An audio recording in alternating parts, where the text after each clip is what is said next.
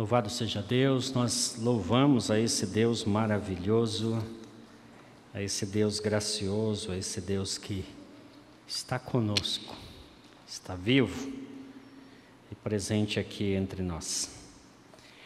Nós começamos o ano e a nossa nosso primeiro culto foi transmitido online.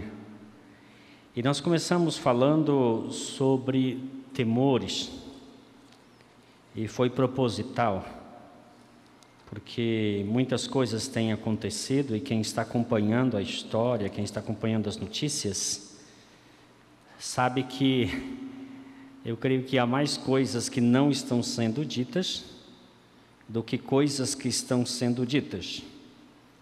Então a gente fica um tanto temeroso e, evidentemente, dúvidas surgem de todos os tipos e natureza. No entanto, não precisamos temer.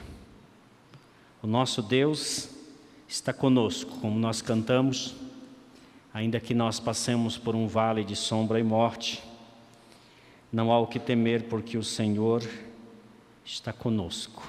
Amém? Depois nós falamos um pouco sobre dúvidas. Nós estamos a falar sobre os temores, a passagem de Pedro andando sobre as águas. E quando falamos sobre dúvidas, nós falamos de Tomé, que duvidou e, confrontado por Jesus, creu e venceu a dúvida, venceu a incredulidade. Agora nós vamos basear inicialmente no texto que lemos de João, 1 João capítulo 5 a começar do verso 18.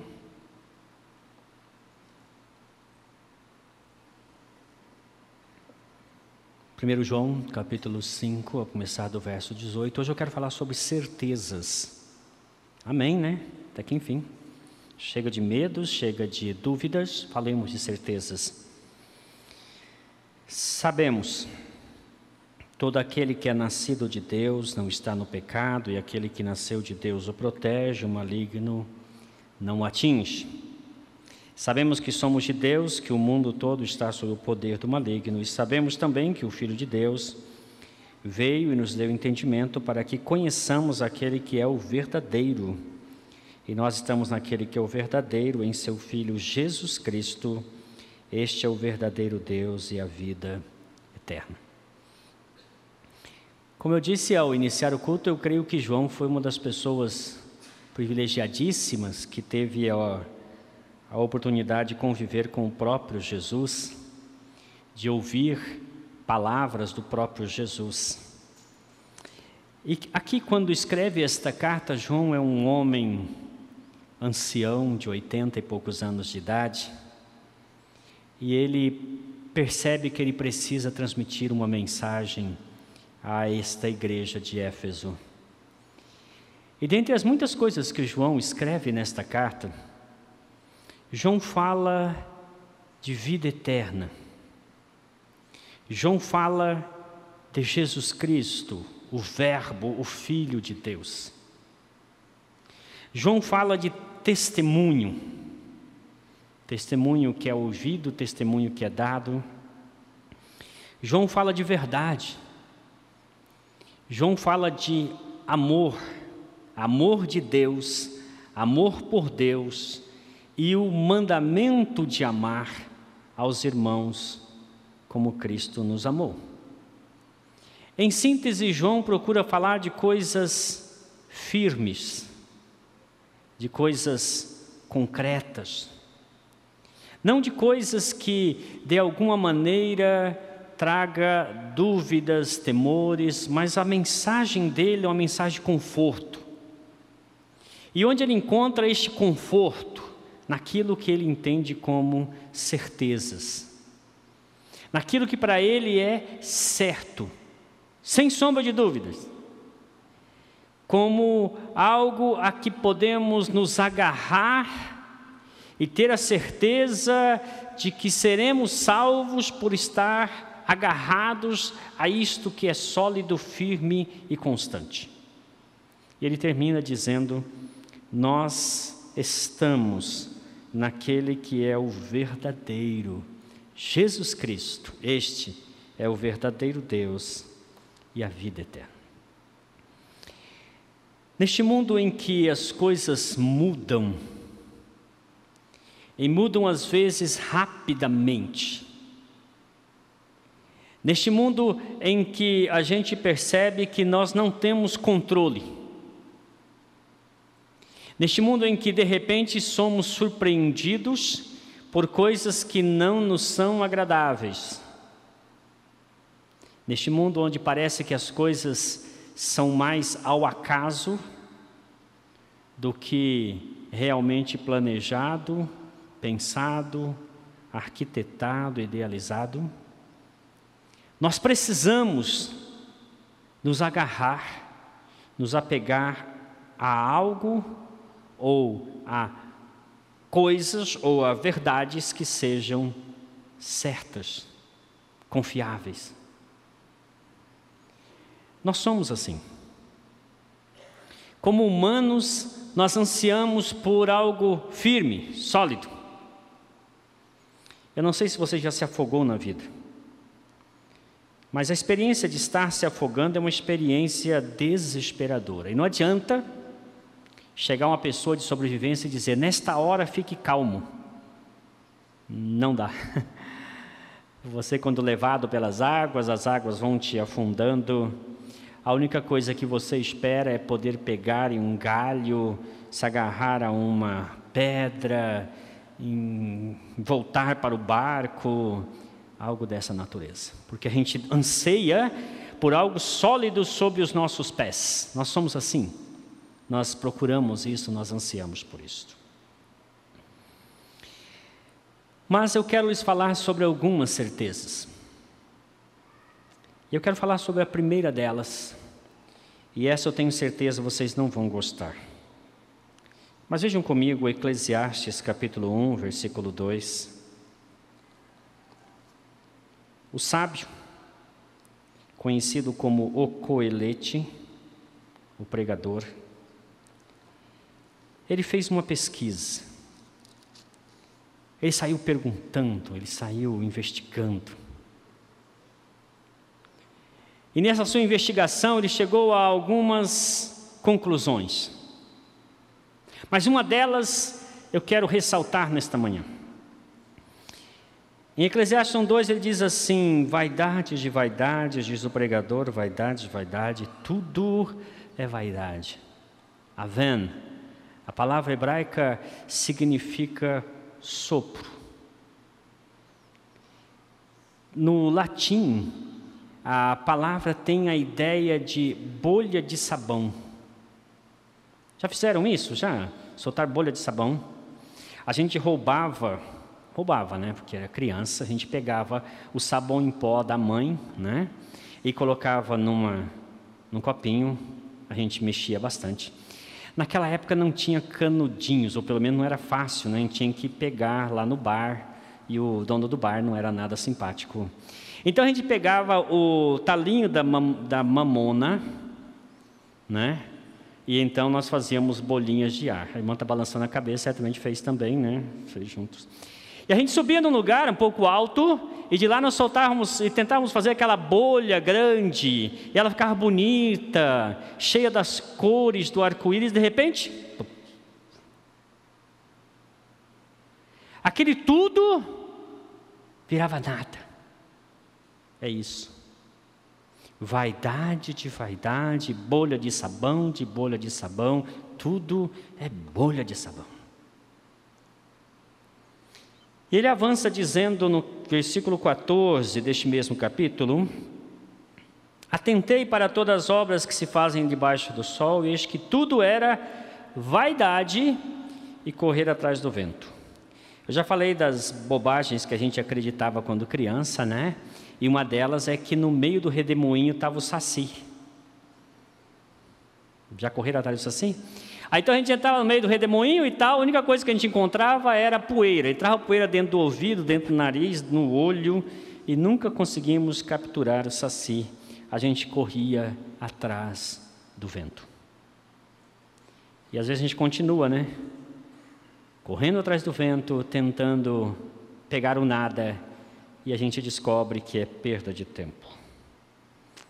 Mas no capítulo 9, talvez você esteja pensando, onde esse pastor quer chegar? Wait, espere, vamos chegar lá. A partir do verso 1, ele começa a fazer algumas conclusões. E olha que conclusão ele chega. Refletir nisso tudo.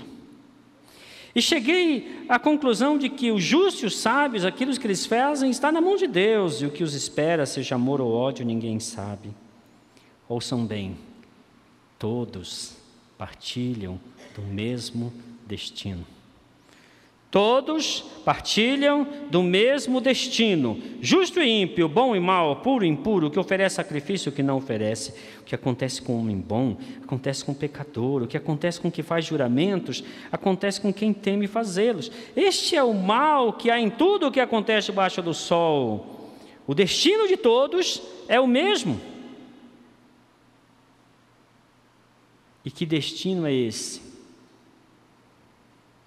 Capítulo 3, versículo 20, ele responde. Eclesiastes 3, verso 20 diz: Todos vão para o mesmo lugar, vieram todos do pó, e ao pó todos retornarão. Eis aqui a única e grande certeza debaixo do sol.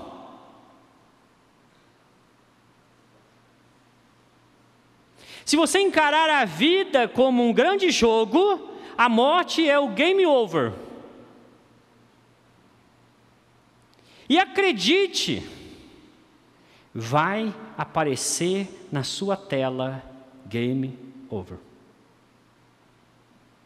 Mais cedo, mais tarde. De um jeito ou do outro. Sabe por quê? Porque esta é a grande certeza debaixo do sol: todos morrem. Não precisa falar aleluia, irmãos. Vamos falar glória a Deus. Essa é a conclusão do sábio, e ele diz: é isto que nos está reservado debaixo do sol. Ed René Kivitz escreveu o livro, o livro mais uh, mal-humorado da Bíblia, e lá ele diz assim: a morte zera tudo.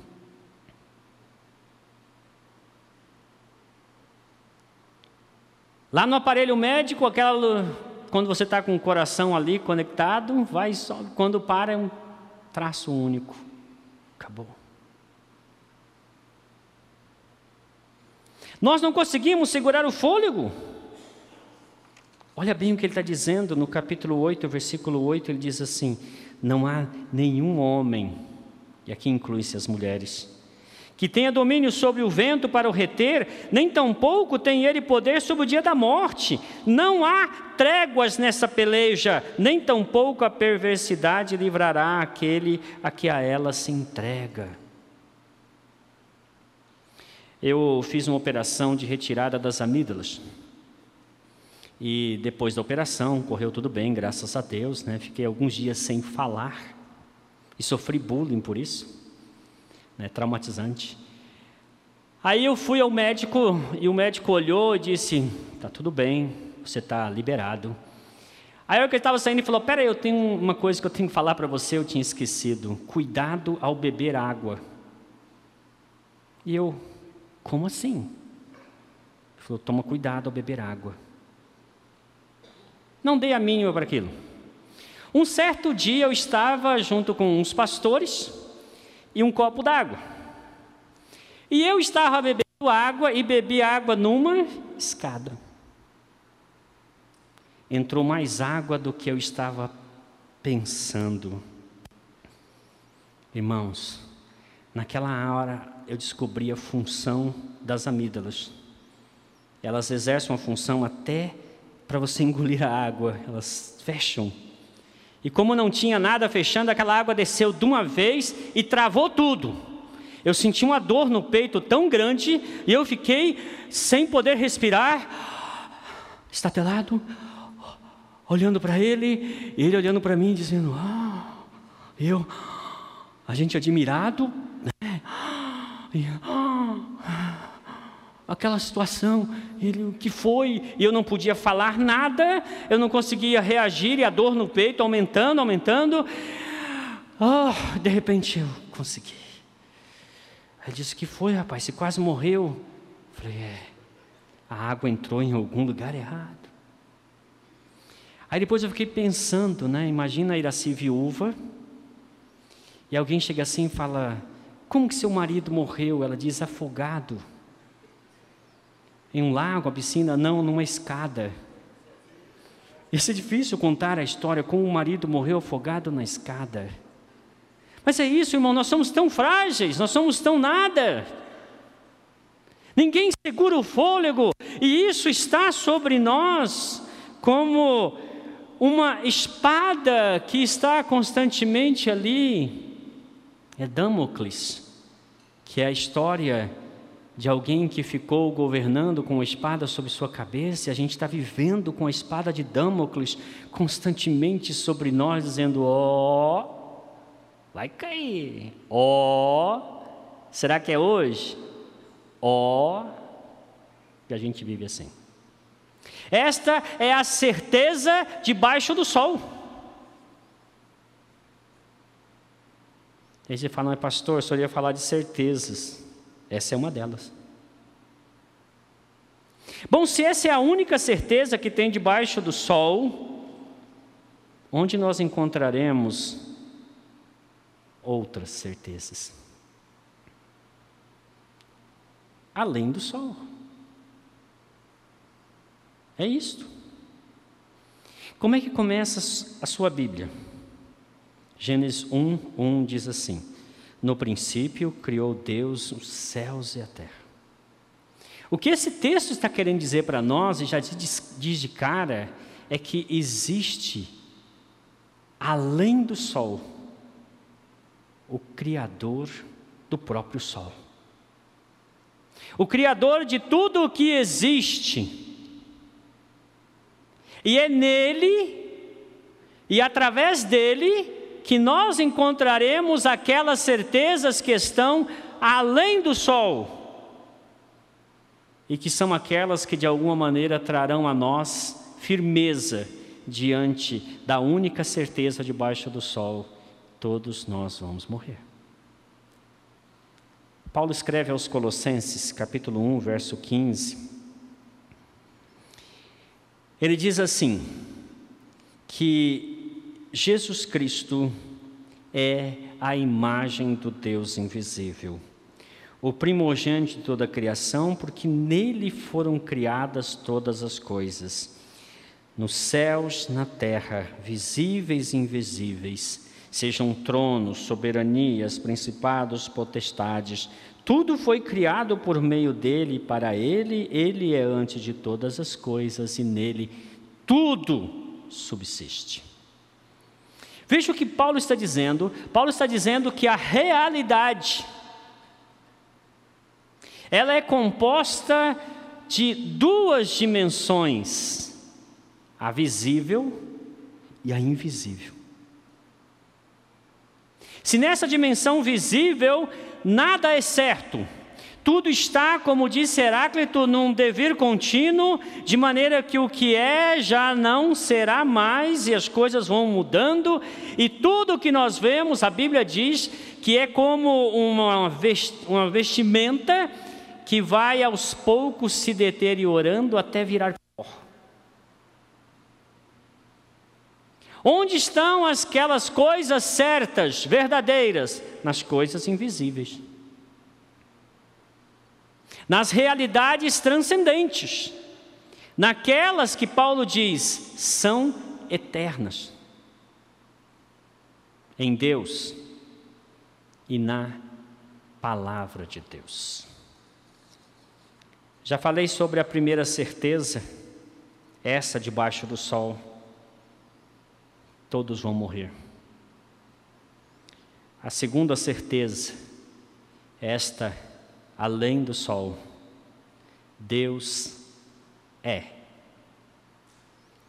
Ouça bem, Deus é. Em Êxodo 3,14, Moisés pergunta para Deus: Senhor, quando eu chegar lá, eles vão perguntar assim: quem te enviou? O que eu vou dizer para eles? E Deus disse: Moisés, diga a eles: Eu sou o que sou. E diz a eles assim: O eu sou me enviou a vocês. Quando Deus se apresenta a Moisés, diz assim: Moisés, eu sou o que sou. A estrutura no hebraico aponta para uma ideia de que Deus é aquele que é sendo sempre. Vou repetir. Deus é aquele que é sendo sempre. Com isso, ele quer dizer que Deus não está submisso ao tempo. Deus não está como nós, sofrendo a influência do tempo e aos poucos caminhando de uma condição em que nós podemos ser mais ou menos do que somos hoje. Deus é. Irmãos, essa verdade, essa certeza é tão tremenda e revolucionária, porque ela é a base de tudo mais. Esses dias, o controverso pastor Caio Fábio de Araújo Filho, numa das suas entrevistas, disse: Deus não existe. E o Papa Francisco também disse a mesma coisa. E ambos foram muito mal interpretados. Eu quero defendê-los aqui. Quando nós estudamos sobre Deus e fazemos isso à luz das Escrituras, olhando tudo que a Bíblia diz sobre Deus, é verdade, Deus não existe. Porque existência não é um predicativo aplicável a Deus. Ah, pastor, agora você confundiu nossa cabeça. Deixa eu tentar explicar para vocês o que existe venha a existir em algum momento.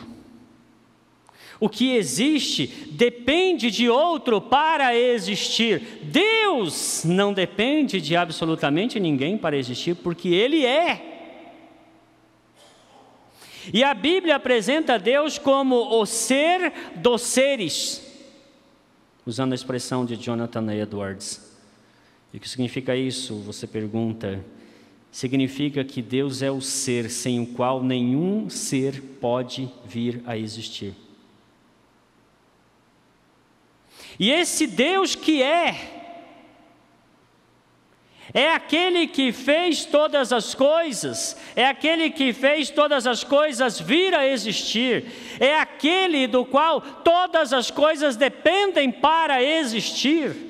Paulo disse: nele tudo tem sua coesão. Sem Ele não se move absolutamente nada, não existe nada, nada pode existir sem aquele que é.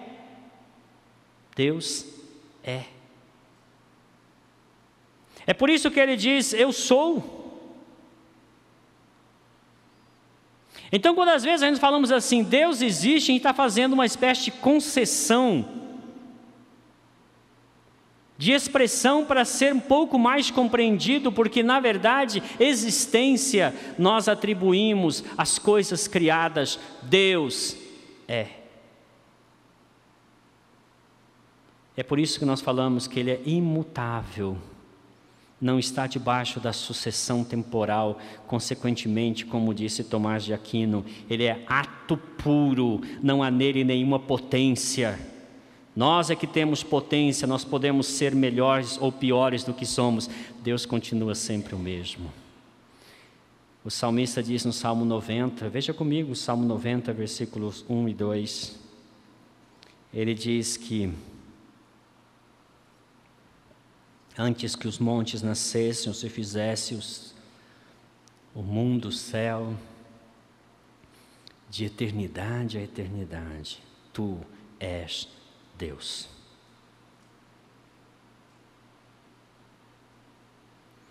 Esta é a grande certeza, a certeza basilar de todas as demais.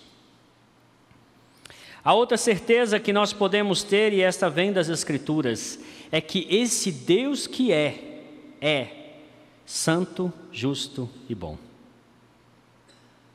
Se um dia alguém perguntar assim, quem é Deus? Diga, pode dizer claramente: Deus é santo, justo e bom.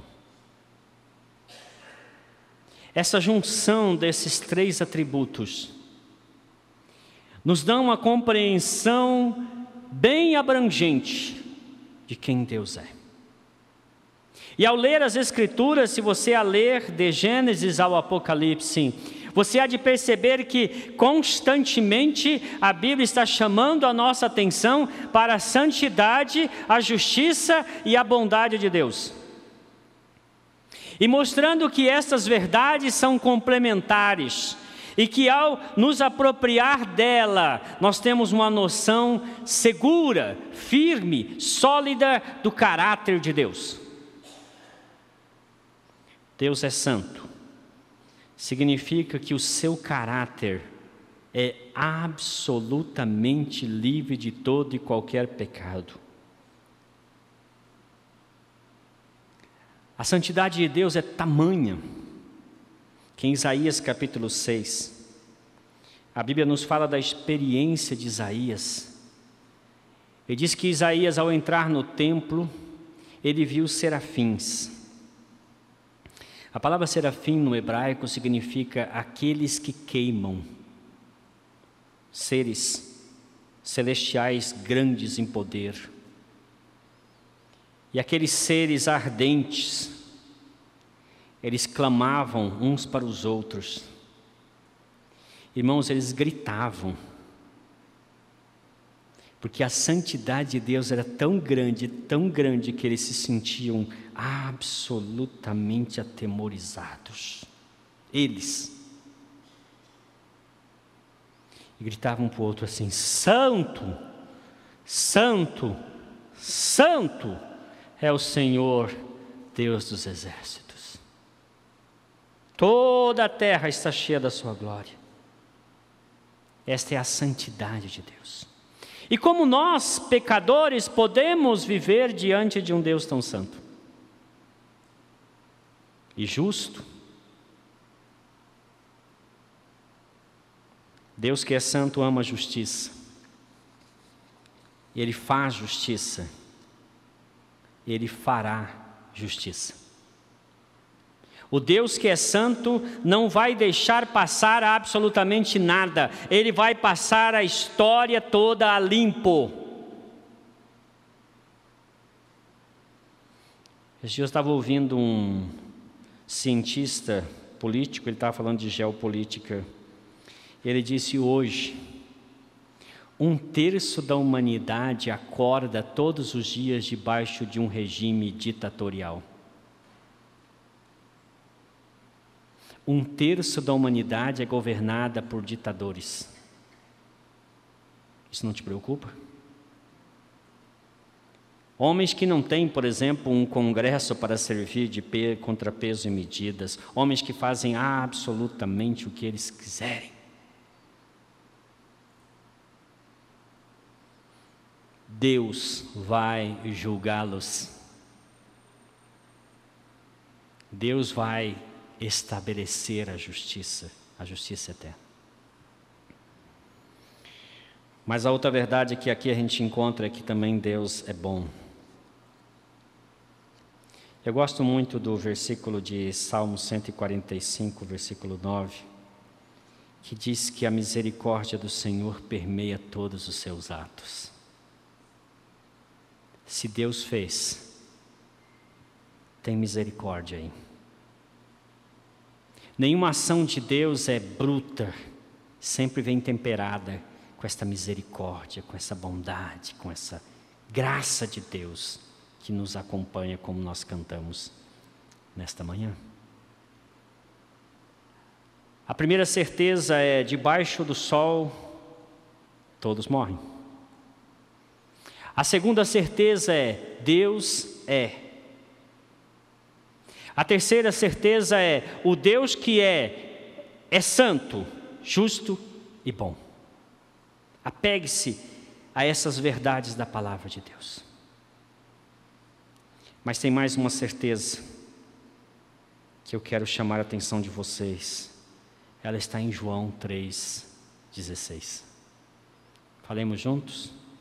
Porque Deus amou o mundo de tal maneira que deu o seu Filho unigênito, para que todo aquele que nele crê não pereça, mas tenha vida eterna.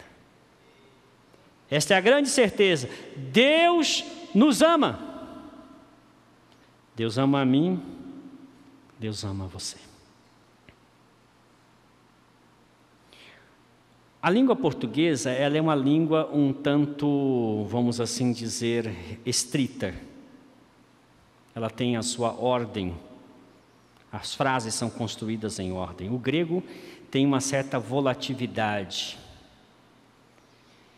E no grego existe um recurso estilístico que pode ser usado para a questão de ênfase. João 3,16 no grego é assim: Autos gar egapesen hoteotons cosmon hosteton huion. Auton. Tom monogene edoken hina pas ho pisteon eis auton mea poletai alexezoin aionium. A primeira palavra diz assim: Hotos gar. De tal maneira, pois. O que eu quero dizer com isso é que João estava dizendo assim: o que eu quero enfatizar é que o amor de Deus, ele é tão grande, tão grande, que foi capaz de dar o seu único filho para a nossa salvação. É a maneira do amor de Deus, a ênfase de João 3,16. João está querendo dizer, preste atenção, esta é a maneira como Deus ama vocês. A medida do amor de Deus é o filho dele que ele deu. Então, quando nós ficamos assim, duvidando do amor de Deus, nós estamos duvidando de algo extremamente importante para Deus. Imagina que o marido chega para a esposa e diz assim: Eu amo você, e a esposa, não sei não, hein? Se você me amasse, talvez ficasse mais comigo, talvez desse mais atenção à casa. Ela coloca dúvidas quanto a este amor, o mesmo pode ser dito também do marido em relação à mulher, do pai em relação ao filho, o filho em relação aos pais. Mas o amor de Deus ele não é passível de ser questionado. Sabe por quê? Porque lá na cruz ficou evidente que Deus nos ama. Eu vejo muitas pessoas perguntando sobre questão de felicidade. O que eu faço para ser feliz? Bom, Aristóteles diria: você precisa primeiramente saber por que, que você existe. Porque se você não sabe por que você existe, como é que você vai ser feliz, né? Se você descobre, por exemplo, que a macieira existe para dar maçã, se uma macieira quiser dar pera, ela vai ser infeliz, porque ela nunca conseguirá dar pera e assim por diante. Parece lógico. Aí você pergunta assim: então para que, que eu existo? Agostinho diz assim: você foi criado pelo Deus que é amor, para amar e ser amado. Ouviu isso? Fala a pessoa que está do seu lado aí, você foi criado pelo Deus que é amor. Para amar e ser amado. Entendeu por que, que você existe? O Deus que é amor te criou para amar e ser amado. Ah, pastor, eu entendi essa parte de amar, mas eu queria tanto ser amado. O que está escrito em João 3,16? Você já foi amado. Não fica mendigando amor. Você já foi amado. E esse amor de Deus, ele não tem gradação.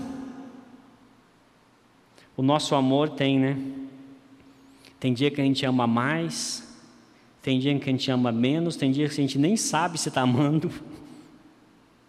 Não é assim? Porque o nosso amor É assim. O de Deus, sempre o mesmo.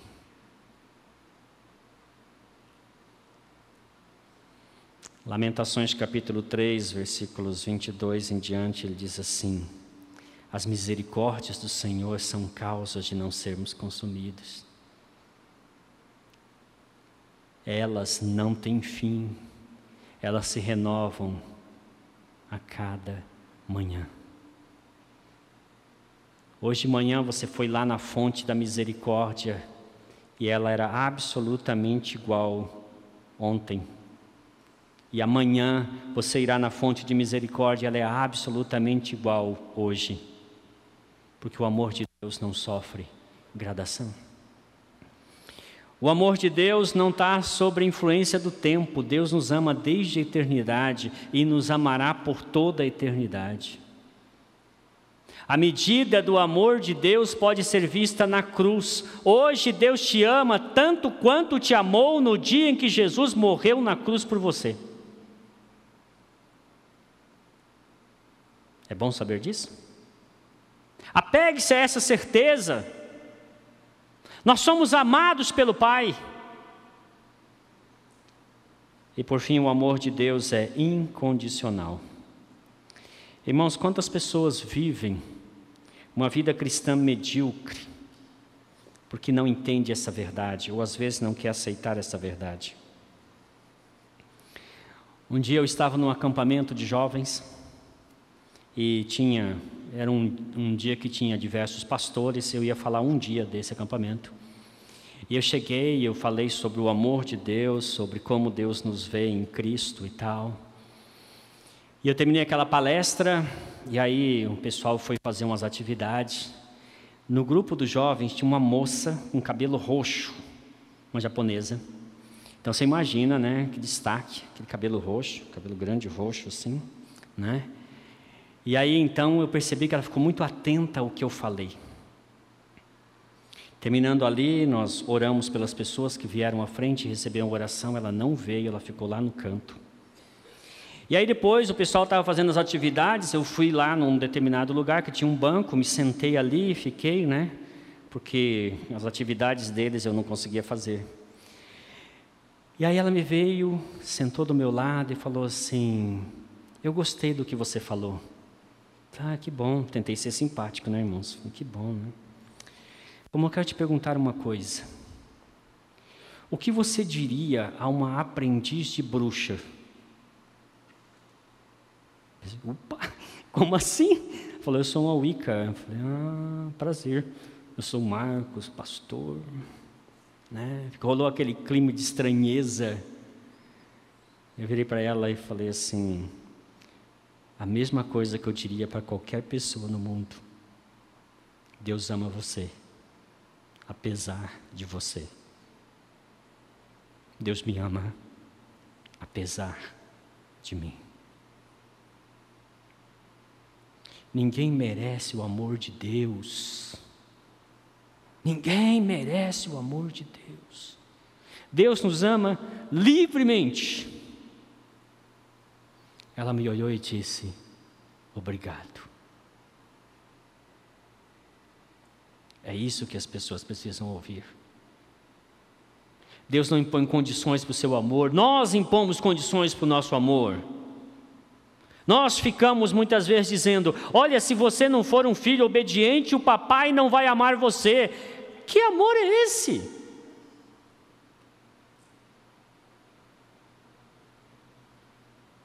Se não preencher essa, essa, essa, essa condição, eu não vou te amar.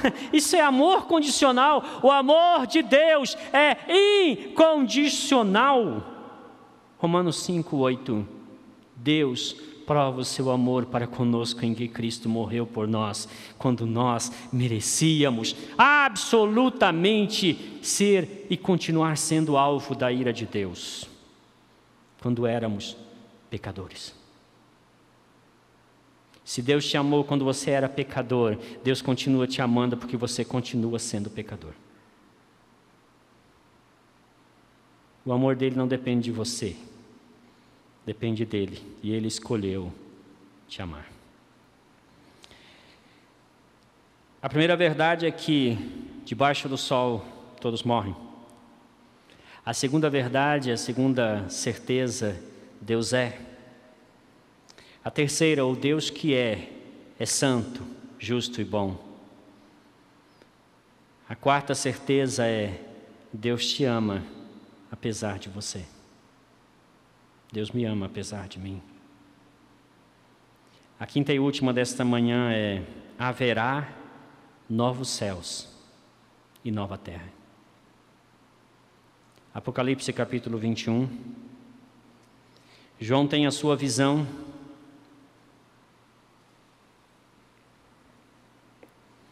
Existe uma coisa que às vezes as pessoas não entendem.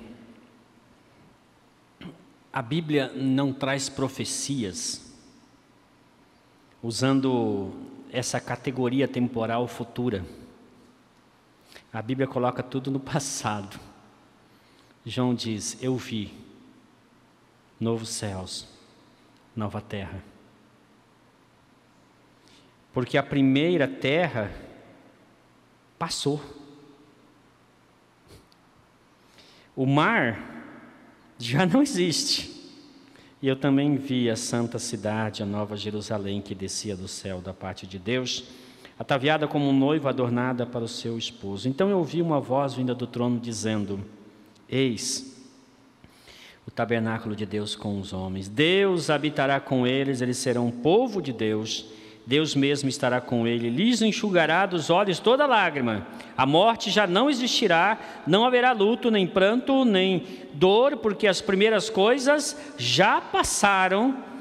E aquele que está sentado no trono disse: Eis que faço novas todas as coisas. E acrescentou: Escreve, porque estas palavras são fiéis e verdadeiras, são certas, são confiáveis. Irmãos, nós vivemos momentos, como eu disse, de temores, de receios, de dúvidas, porque vivemos neste momento uma dispensação chamada governos humanos. Hoje, os homens governam sobre os homens. E nós estamos vivendo aquela realidade da estátua que Nabucodonosor viu em seu sonho. Mas lá é dito que uma pedra tirada sem mãos cai sobre a estátua e ela se desfaz. Daqui uns dias, irmãos, esta pedra virá Jesus Cristo. E quando ele vier, todos os reinos do mundo se desfarão. Nessa hora, o Putin vai saber que ele é tão mortal como qualquer outro. Se o Biden estiver vivo, ele também vai ter a mesma descoberta. O Lula também. O Maduro também. O Xi Jinping também. E todos haverão de literalmente entregar o poder ao Cordeiro. E então nós vamos cantar junto com os anjos: O Senhor reina, porque os reinos deste mundo se tornaram do Senhor e do seu Cristo e ele reinará para sempre. E é neste momento, Pedro nos diz: os elementos abrasados se desfarão, e o Senhor fará novos céus, nova terra. Então, irmãos, o futuro que nos espera é glorioso. Não é o futuro hollywoodiano. Esses caóticos, de grandes destruição e incertezas e inseguranças, dúvidas, Chernobyl internacional, A verdade é que Deus vai intervir. E C.S. Lewis disse que quando o diretor do teatro vem ao palco, é porque o espetáculo acabou. Em breve, o diretor do grande teatro da história humana vai chegar. E ele não vai se curvar para que nós o aplaudamos, nós vamos nos curvar e vamos aplaudi-lo, ajoelhados, e confessaremos que Ele é o Senhor para a glória de Deus, o Pai. Esta é uma certeza das Escrituras. Precisamos nos apegar a elas em meio a este mundo de incertezas. Pessoal de louvor, por favor, vamos colocar de pé. Eu quero que você que veio nesta manhã, ouviu a palavra do Senhor, e tem passado um momento difícil em sua vida, seja ele de que natureza for, eu quero que você venha e busque esse Deus que é santo, justo e bom, que te ama, que te chama de filho, que você venha buscar nele a força, a coragem, aquela energia vital para continuar firme nesta caminhada, seguindo a Jesus. E eu convidarei os presbíteros para que orem também por vocês, que intercedam apresentando suas vidas ao Senhor.